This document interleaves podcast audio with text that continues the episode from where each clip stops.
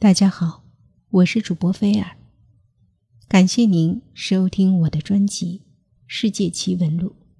今天给大家说的是国内的很多恐怖的地名，这些地名在百度地图上居然也能搜索得到。咱们中国人起名字一向是很有讲究的，不管是起人名还是起地名，和作诗差不多。都是在营造一种意境。就拿北京来说吧，比如颐和园，听着端庄有皇家的气魄，是不是？比如杨梅竹斜街，清新文艺，驻扎画廊、书店、咖啡馆，再合适不过了。但我国幅员辽阔，因为面积大，所以导致地名也多，其中某些地方的名字。可就不是这么诗情画意了。中国真实存在的一些阴森恐怖的地名，有什么阴魂镇、死人湾？网友们听到后就炸锅了，纷纷表示：不查不知道，一查吓一跳。这些恐怖阴森的地名，在百度上居然都能搜索得到。阴魂镇，位于辽宁本溪的阴魂镇是一个乍一听让人汗毛直竖的地名。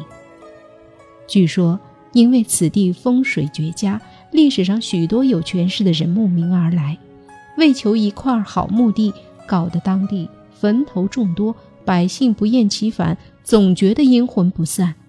久而久之，也就这么叫开了。阴魂镇不仅是风水宝地。还产神仙，有传言就说王母娘娘就是当地出身呢。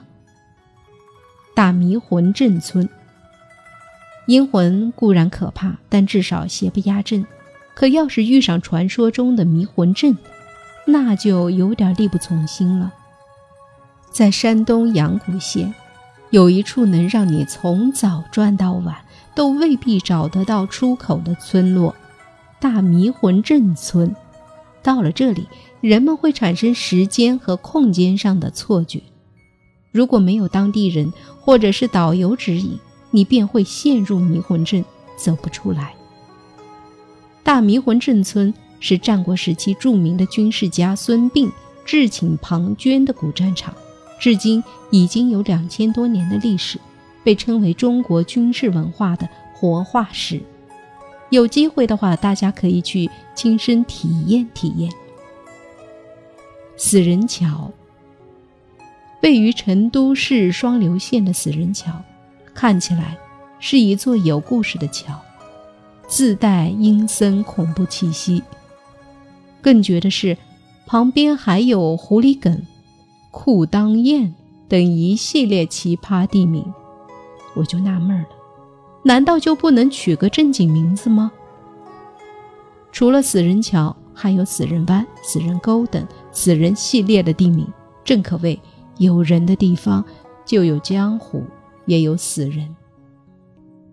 坟头有死人就有坟头，这是老传统了。而这个坟头位于南京市江宁区一处公交车站。听说还有三座坟，听起来真扎心。然而，对于身处大北京的朋友们来说，那也没什么。毕竟在北京，很多时候就是从一个坟头到另一个坟头。怎么这么说呢？网友说了，北京有五十多个坟地名：公主坟、八王坟、双被子坟、铁狮子坟、家坟、王爷坟，这都算什么呀？大重庆还有丰都县呢。性命沟，位于汉中市镇巴县的性命沟，不甚有名，但它的名字足以引起所有路人的注意。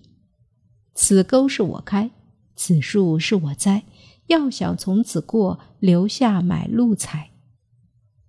这感觉就像是武侠电影中山贼打劫的感觉。杀人岭。说起山大王，我就想问了：当年谁是杀人岭的领主啊？除了杀人岭，还有一座杀人山，这简直就是亲兄弟呀！斩断腰，说起古代杀人，腰斩一定可以名列前茅。位于河南郑州的斩断腰，简直令人听了想要抖上三抖。穿心殿。和腰斩而死同样恐怖的，大概就是穿心和断头了吧？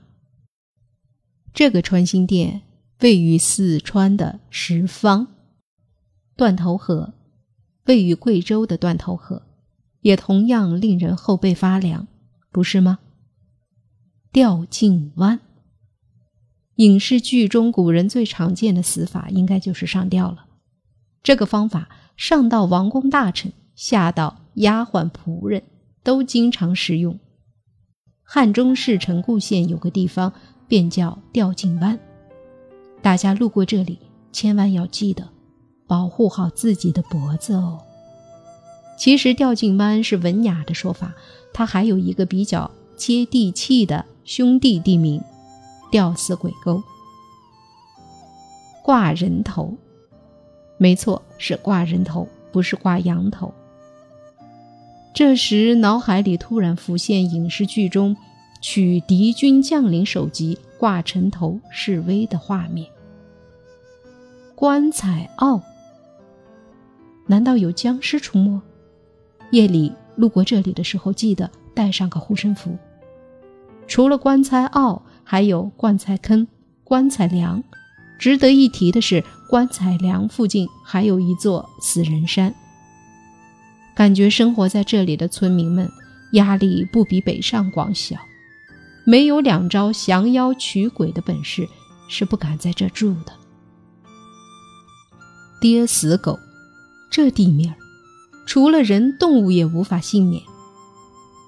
下面这样的区域，请不带爱犬进入，因为这个地方叫做跌死狗，晒死鸡，竟然连鸡也不能幸免。还要被晒死。黄泉路，生命来来往往，结束或许是另一个开始，但是你还得先走完黄泉路。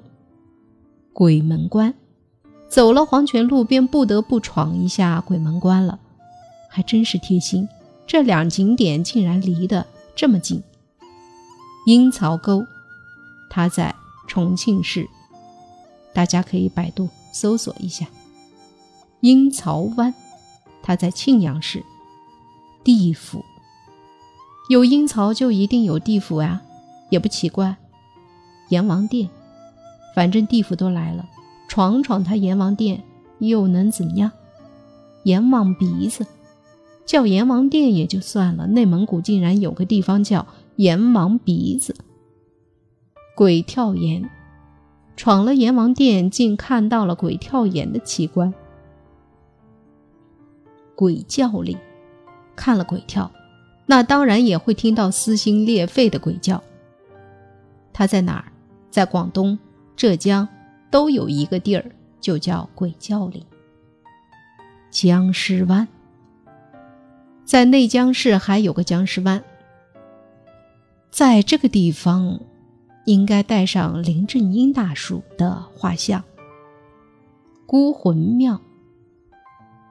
最后是一座庙，庙里供着的不是神仙，而是孤魂。其实，在夜深人静的时候，我也时常希望见着几个孤魂，和他们套套近乎，然后问一句：到底是谁给起的这么些个破名字？咱们中国地大物博，每个地方都有不同的风俗和历史，有些吓人的地名，自然也就无所谓了。毕竟跨过那边，我们还有好地方嘛。您听了这些个恐怖、阴森的地名，您敢去那儿吗？